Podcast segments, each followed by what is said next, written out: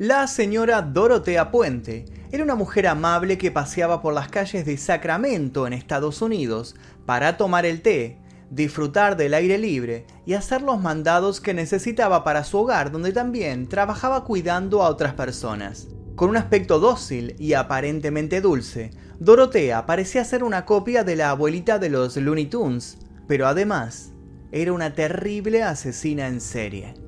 Vivía su tercera edad enfocada en la ayuda de los que necesitaban ser cuidados. En el primer piso de su casa se instalaba ella, con un ropero plagado de ropa cara y perfumes importados. En la planta baja estaban instaladas las personas a su cargo, todas mayores de edad, la mayoría desplazados por la sociedad y por sus propias familias. Vivían y comían bien, pero entre los bocados que Dorotea cocinaba, había un gusto bastante peculiar, el sabor de las pastillas tranquilizantes. Lo interesante de esa propiedad era el jardín trasero, donde las plantas despuntaban desde el suelo, que casi siempre estaba removido. Ese sector de la vivienda estaba abonado con más de media docena de cadáveres. Estamos ante la historia de una señora que cuidaba a las personas que pasaban sus últimos días lejos de sus parientes, los que no tenían amigos ni familia directa. Al no haber quien hiciera las preguntas, inmediatamente se eliminaban las respuestas y de esta forma la señora Puente podía cobrar sus pensiones mientras trataba de mitigar el intenso olor a podredumbre que emanaba su terreno. Antes de comenzar con la historia de hoy, les pido por favor que dejen su like. Si todavía no lo hicieron, activen notificaciones tocando dos veces la campanita. Y se suscriban también, por supuesto, ¿por qué no? También los invito a dejar un comentario aquí debajo con sugerencias de posibles casos para este canal. Ahora sí, comencemos. En noviembre de 1985, cuando Dorotea Puente estaba por llegar a sus 60 años, necesitó contratar a Ismael Flores, un hombre que trabajaba por su cuenta en los arreglos del hogar. El hombre se sorprendió cuando por solo hacer un revestimiento de madera, recibió un jugoso pago. Además, utilizó parte de ese pago para comprarle la camioneta Ford impecable que la señora ya no utilizaba. Ismael, con el trabajo entregado, algunos billetes en el bolsillo y un vehículo casi nuevo en su poder, no podía contener la felicidad y fue en ese momento cuando la señora le pidió un favor más. Necesitaba un último trabajo y él, por supuesto, aceptó complacido. Dorotea tenía que guardar, entre otras cosas, muchísimos libros que se estaban pudriendo por la humedad. Le pasó las medidas y las instrucciones. Con algunas maderas sobrantes y otros paneles nuevos, Ismael armó el cajón que Dorotea precisaba. Cuando lo terminó, se dio cuenta que las dimensiones que tenía su nueva obra parecían exageradas. Pero mientras le pagaran, él iba a cumplir con su trabajo. El trabajo, por supuesto, continuó hasta el día siguiente, cuando Dorotea lo llamó para que transportara este cajón que al parecer ya estaba lleno de libros. El hombre estacionó su flamante camioneta Ford y cuando entró por el lateral de la casa a buscar el cajón para cargarlo, se encontró con que ahí ya no estaba más. De la puerta trasera salió la dueña de la casa y le dijo que estaba en el primer piso, más precisamente, en la habitación. Al llegar se encontró con que los libros estaban bien tapados, con la tapa que él había hecho y tapiados con clavos, todo alrededor de esta tapa. La señora Dorotea le indicó que debían transportar esta caja llena de libros hasta un depósito cercano. Con la ayuda de un vecino, lo cargaron encima de la camioneta. El camino hacia el lugar de destino se vio modificado por las directivas de la mujer, hasta que llegaron a orillas del río del condado de Sutter. La directiva de la señora, que hasta ese momento era apacible, se mostró fría y autoritaria. Echándole la culpa a unos supuestos recuerdos que le hacían mal, le dijo, casi en una orden, que había que tirar el cajón al agua.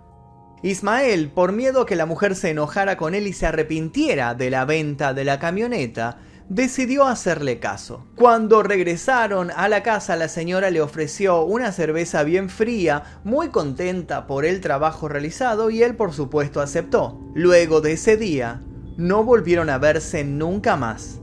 Al año, a finales de 1986, dos pescadores encontraron una caja podrida a medio sumergir en el río. Al no poderse acercar por el olor fétido que emanaba, le avisaron a la policía local, quienes asistieron al lugar, la sacaron del agua y la abrieron. Los supuestos libros y recuerdos que Dorotea había guardado dentro de esa caja en realidad eran los restos putrefactos de Everson Guildmouth.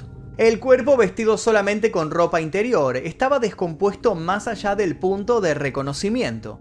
Lo único de valor que llevaba era un reloj pulsera. La policía sumó otro John Doe a su lista. El verdadero nombre del cuerpo seguiría apareciendo en los recibos de su pensión por tres años, y el dinero sería gastado por la señora Puente, quien también se hacía pasar por el difunto para escribir las cartas a la familia, que por supuesto extrañaba muchísimo al desaparecido Everson Guildmouth. Bajo el disfraz de una abuela muy tranquila existía un terrible ser criminal con todas las letras. Pero, ¿quién era esta anciana en realidad? La mujer que luego cambiaría su nombre por el de casada, nació como Dorothea Helen Gray el 9 de enero de 1929 en California. Aunque ella afirmó ser la menor de 18 hijos, su certificado de nacimiento mostraba que en realidad era la sexta hija. La tragedia la acompañó durante sus primeros años, cuando su padre murió de tuberculosis y su madre perdió la vida en un accidente un año después. Dorotea y sus hermanos fueron enviados a diferentes orfanatos donde permaneció hasta que, según comentarios de la época, se mudó a la ciudad de Napa cuando tenía 13 años. Estudió y se graduó para luego trasladarse a Olympia, Washington, donde se hizo llamar Jerry, y trabajó en un local de milkshake durante el verano de 1945. En 1946 se casó por primera vez con un soldado, al que le había dicho que tenía 30 años cuando en realidad apenas había cumplido los 16. Tuvieron dos hijas. Con apenas dos años de casados, ella enviudó por culpa de un ataque al corazón y se alejó de todo, dejando a sus hijas a cargo de su suegra. Sola y desesperadamente necesitada de dinero, es en este momento cuando uno de sus dones sale a la luz para acompañarla por siempre. En 1948 intentó falsificar cheques que le había robado a un conocido, pero fue capturada y enviada a la cárcel. Terminó cumpliendo cuatro meses en la cárcel y poco después huyó, desobedeciendo los términos de su libertad condicional. En 1952 se casó nuevamente con un sueco llamado Axel Johansson. Este, a diferencia del anterior, era un hombre golpeador.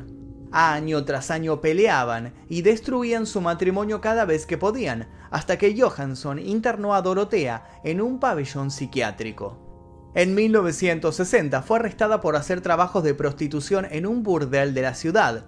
Le dieron 90 días en la cárcel del condado de Sacramento. Al salir y no encontrar apoyo en su marido, terminó divorciándose y buscando una nueva vida. Durante esos años se involucró en diversas actividades ilegales que con el paso del tiempo se volvieron más serias, pero antes de terminar nuevamente en la cárcel se enfocó en trabajar como auxiliar de enfermería, cuidando a los discapacitados y ancianos en hogares privados. Fue en esos primeros pacientes en los cuales vio la oportunidad de hacer dinero fácil. Su nombre, que ya había mutado varias veces entre las mentiras y los ex y todos los divorcios por los que había pasado, volvió a modificarse una vez más para quedar como se la conoció en la posteridad. En 1968, luego de trabajar en diferentes pensiones, Dorotea abrió un centro de rehabilitación para alcohólicos llamado Los Samaritanos. Ahí conoció a Robert José Puente, de 21 años, con el que se casó, pero la pareja solo duró un año. De él solo le quedó el apellido de casada y las deudas que la obligaron a cerrar su centro. Su pasado lejano y pisoteado se había transformado en un futuro prometedor cuando se embarcó en el proyecto más grande de su vida, un hogar de ancianos de tres pisos y 16 habitaciones. Ahí el negocio definitivamente prosperó Dorotea dio muy buena atención a las personas desamparadas. Más allá de que abría sus puertas en fechas claves para los carenciados, por otra parte ocultaba un perfil rebosante de sombras. Tenía una mano derecha que le ayudaba casi todo, un hombre con problemas mentales, llamado Bert, que había sido la primera persona a su cuidado en esa locación. Con la ayuda de este hombre hizo cambios sustanciales en la casa. Bert trabajó cavando en el sótano, amplió el parque trasero, sacó basura a cantidades y derribó una construcción que estaba al final del terreno. Poco después, desapareció sin saludar ni dejar rastro. Con su trabajo encaminado, en 1976 se casó por tercera vez con Pedro Montalvo, un hombre laico que la castigaba cada vez que ella se pasaba de alcohol. Con una vida de decisiones similares, los resultados siempre eran los mismos. Montalvo se fue y Dorotea mató el tiempo en bares, buscando compañía masculina. En 1978 fue declarada culpable de falsificar 34 cheques que les había robado sus inquilinos, según informó el diario Los Angeles Times. Cumplió 5 años en libertad condicional y se le ordenó someterse a asesoramiento. Un psiquiatra que la entrevistó la diagnosticó como esquizofrénica y una mujer muy perturbada. La locura y sobre todo la desidia policial permitió que, mientras ella se encontraba en libertad condicional, continuara ejerciendo su oficio de cuidadora. Durante los años siguientes decidió sumarle a su edad unos 10 años, dejó la ropa cara en su ropero y se vistió con un vestido modesto, sumado a unos anteojos grandes con aumento. En otras palabras, se había disfrazado, había asumido una nueva identidad para continuar con el plan que había trazado desde hacía mucho tiempo. A principios de los 80 las drogas iban a ser algo fundamental en su modus operandi. Usó tranquilizantes en tres mujeres para robar cheques, dinero y objetos de valor. Al mismo tiempo, repitió el plan con un hombre de 74 años que conoció en el Zebra Club. Cuando los dos llegaron al departamento del hombre, este no se podía mover, pero vio cómo ella agarraba sus cheques, el efectivo y el anillo de diamantes que tenía en el meñique. Cuando se le pasaron los efectos del narcótico, fue enseguida a hacer la denuncia a la policía. La muerte se hizo presente nuevamente cuando llegó una nueva inquilina, Ruth Monroe. Estaba encantada con el trato de Dorotea. A sus 66 años se sentía revitalizada en ese lugar. Pero tres semanas después se había convertido en un cadáver. Había muerto por una sobredosis de codeína y Tylenol. Puentes les explicó a los detectives a su manera que Ruth había estado profundamente deprimida por la enfermedad de su esposo. Teóricamente Ruth se había quitado la vida. Pero todo este puñado de mentiras se vio alterado por el regreso de los investigadores. Según otras declaraciones, la habían acusado de haber drogado a hombres que conocían bares. El 18 de agosto de 1982, Puente se apersonó ante los tribunales y fue declarada culpable de tres cargos de robo y condenada a cinco años de prisión. Dorotea Puente se adaptó a esa nueva vida incluso a un traslado interno debido a un ataque constante de las reclusas. Mientras se encontraba alejada de las celdas comunes, recibió una carta muy especial. Un jubilado de 77 años llamado Everson Guildmouth, que era un poeta y estaba perdidamente enamorado de todas las reclusas que tenían una vida dura. Mantuvieron correspondencia de manera constante. Las palabras íntimas forjaron una relación intensa. En septiembre de 1985, cuando fue liberada, él estaba allí para recibirla en su camioneta Ford de 1980. Después de su liberación, la relación avanzó rápidamente y cuando se quisieron dar cuenta, ya estaban planeando una boda. Ella, que había estado en soledad por tres años, lo encontró exigente en la cama, pero ella también sabía cómo llegar a donde quería. Él abrió una cuenta bancaria a nombre de ambos. En el momento que tuvo un buen pasar económico, alquiló la casa situada en 1426 de la calle F. Allí deseaba hacer realidad su tan ansiado proyecto de volver a construir el hogar para los más necesitados. Guildmouth, por supuesto, no duró mucho en la vida de Dorotea, y mucho menos cuando ella ya tenía lo que buscaba. Así que el cuerpo del poeta jubilado fue lanzado al río dentro de una caja, con la excusa de que eran libros viejos que se estaban pudriendo. Nadie le hizo una ceremonia en su entierro. La hermosa camioneta Ford roja, como dije al comienzo de este relato, pasó a manos de otro hombre. La casa de Dorotea Puente tenía una particularidad que le llamaba la atención a un grupo de familias específicas. Ella cuidaría sin problema a borrachos, enfermos mentales y también a drogadictos. Pronto, los trabajadores sociales la llamaron para ubicar a todos los clientes sin hogar. Estaba ganando mucho dinero, pero no la alcanzaba porque ella era una mujer de muchas pretensiones. Siempre quería vivir con todos los lujos. Fue en ese momento que con su casa llena pensó en un plan.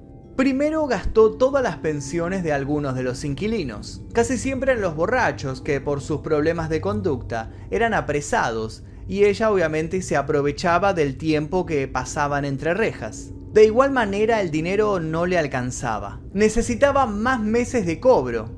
Necesitaba tal vez años de cobro. O tal vez toda una vida de cobro. En los meses siguientes se reportaron desapariciones constantes en la casa de la señora Puente. El 19 de agosto, Betty Palmer, una residente de 70 años, salió a ver a su médico de cabecera pero nunca más volvió. Varias semanas después, Dorotea tenía en su poder los papeles para cobrar la jubilación de Betty. Seis meses después, Leona Carpenter, de 78 años, fue dada de alta del hospital y puesta al cuidado de Dorotea. Todo fue normal hasta que dos semanas después desapareció y nunca más se supo de ella. Entre cada desaparecido pasaban entre seis meses y un año. Parecía que conocía muy bien cómo se enfriaban los casos. Las autoridades policiales que consultaban las investigaciones de aquellas personas que no tenían familiares tenían una tendencia a ser olvidadas, al no poder trazar una forma de seguir los casos. En julio de 1987, James Gallop, de 72 años, fue visto por última vez por el médico que se encargó de darle el alta por su operación cerebral. El hombre le contó que se mudaría a una pensión en la calle F al 1426. Y así fue como terminó en ese terrible lugar. Al otro año, Vera Martin, también de 72 años, se mudó a la pensión para descansar por siempre, entre las demás personas. De entre todos los desaparecidos y desaparecidas, había uno que tenía un detalle escabroso. Él era Bert Montoya, quien había sido, por decirlo de alguna manera, adoptado por la señora Puente para que la ayudara con las cosas de la casa. Pero luego obviamente él también desapareció. Cuando los demás inquilinos preguntaron por Bert, Dorotea les dijo que se había ido a México a visitar a su familia. Pero con tantas personas desaparecidas, era sabido que las sospechas iban a florecer en cualquier momento. El punto fuerte no yacía en los familiares que buscaban a los suyos, porque la mayoría que acogía a Dorotea no tenían a nadie.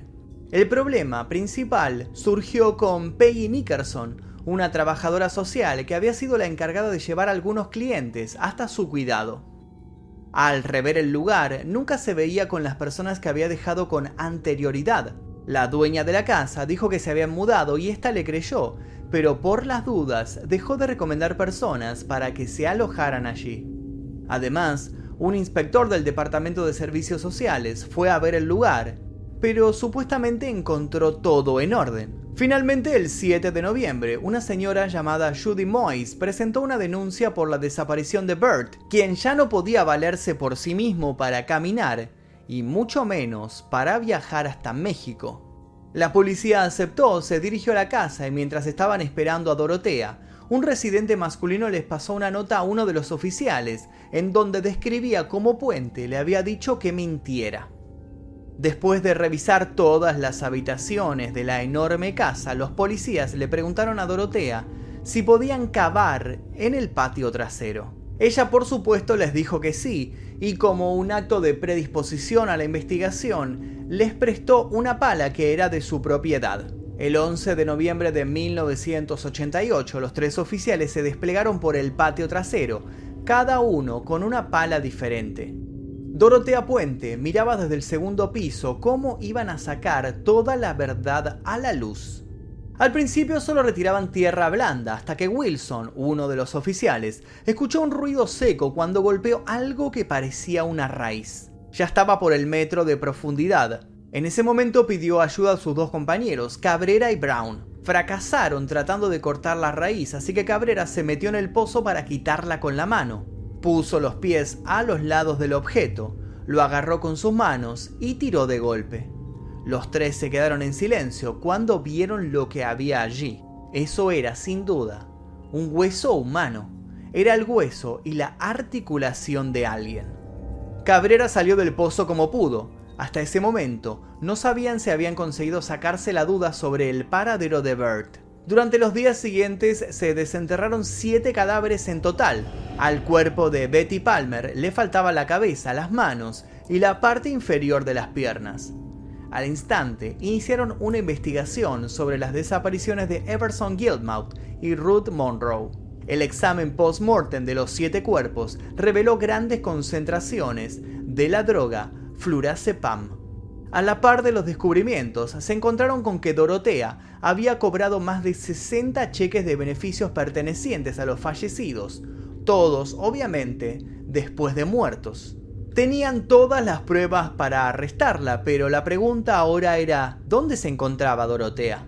Mientras era solo una sospechosa en pleno trabajo de los investigadores que estaban desenterrando los cuerpos, ella hizo las valijas y se retiró de su hogar. En medio de una gran vergüenza, la policía inició una búsqueda en todo el estado y solicitó ayuda al FBI. Revisaron los aeropuertos, las estaciones de autobús y las estaciones de tren, pero ninguna dio un resultado positivo. Mientras la policía trataba de corregir sus errores, Dorotea Puente se instalaba en la habitación 31 del Royal Viking Hotel, en el centro de Los Ángeles. Mantuvo un perfil bajo y se quedó en su habitación viendo la televisión, saliendo solamente para comer. A decir verdad, ¿quién iba a sospechar de esa anciana inofensiva? Al pasar los días se tomó un taxi hasta un bar. No estaba vestida para la ocasión, pero le llamó la atención un hombre triste y solitario llamado Charles Wilgers. Entablaron conversación y ella se presentó como Donna Johansson. Donna habló como sabía hacerlo, cautivando al otro. Entre sus frases, se quejó de que los tacones de sus zapatos estaban gastados por caminar por toda la ciudad. Wilges, al parecer, era un hombre chapado a la antigua y le quiso hacer el favor de llevarlo a un taller de reparaciones, cerca de donde se encontraban. La charla se fue para el lado del dinero y averiguó cuánto cobraba Wilges. Ella intentó autoinvitarse a la vida de Charles, pero él, ante la insistencia de ella, empezó a sentirse incómodo sobre todo cuando ella sugirió que se fueran a vivir juntos.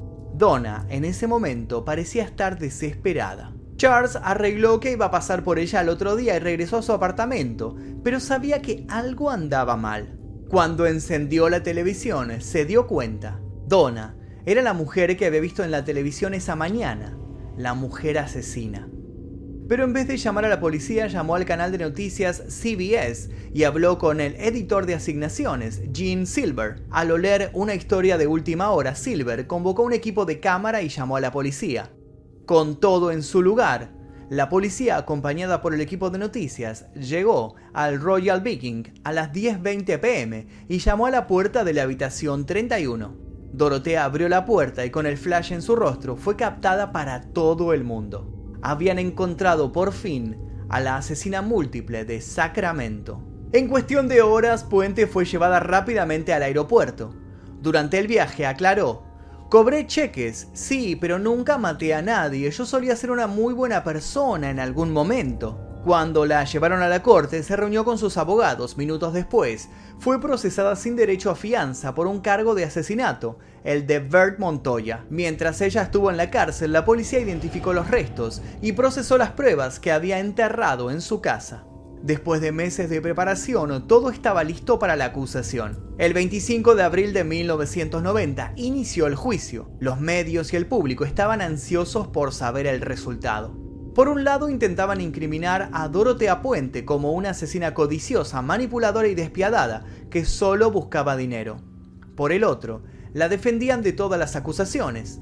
Pasaron muchos testigos a declarar y el juicio se estiró demasiado. La defensa se apoyó en la dura infancia y en la dura vida de Dorotea, pero todo eso no fue suficiente. El 19 de junio de 1990 la jueza dictó su fallo. Dorotea Puente sería juzgada por nueve cargos de asesinato. El juicio se prolongó en varias ocasiones hasta que después de escuchar a 153 testigos y presentar 3.500 páginas de prueba, el jurado consideró su veredicto. Finalmente se declaró a Dorotea Puente culpable de asesinar a Dorothy Miller, Benjamin Fink y Leona Carpenter. Para las demás víctimas el juicio se cerraba, dejando su muerte en manos de la injusticia.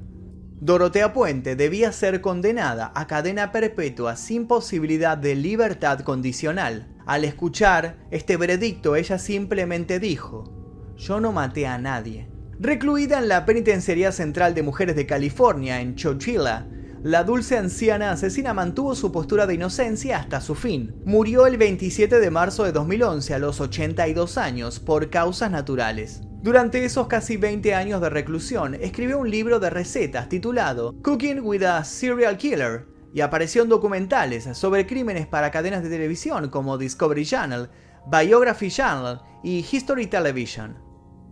Realmente pensé que iba a escribir algún libro que tuviera algo que ver con la jardinería, pero lamentablemente no lo hizo. Lo que sería interesante de saber ahora es quién es la persona encargada de cobrar la pensión de Dorotea una vez que murió, porque seguramente mes a mes sigue cobrando las regalías del libro sobre los asesinatos. Y hasta aquí el video de hoy, la historia de Dorotea Puente, espero que les haya interesado. Intento buscar historias a veces que no son tan tan conocidas, así que si les gustó les pido por favor que dejen su like. Aquí debajo, se suscriban si es que todavía no lo hicieron, activen notificaciones, les dejo un par de recomendaciones para que sigan haciendo su maratón. Y recuerden que si se unen al clan Mephisto tocando el botón que dice unirse aquí debajo, van a poder ver este y otros videos sin censura, sin publicidad 24 horas antes que el resto en mi otro canal y secreto que se encuentra dando vueltas por ahí. Su nombre va a aparecer aquí al costado de estos videos, aquí o aquí. Bueno, no sé, por ahí va a aparecer. Así que sin nada más que decir, me despido y será hasta el próximo video. Adiós.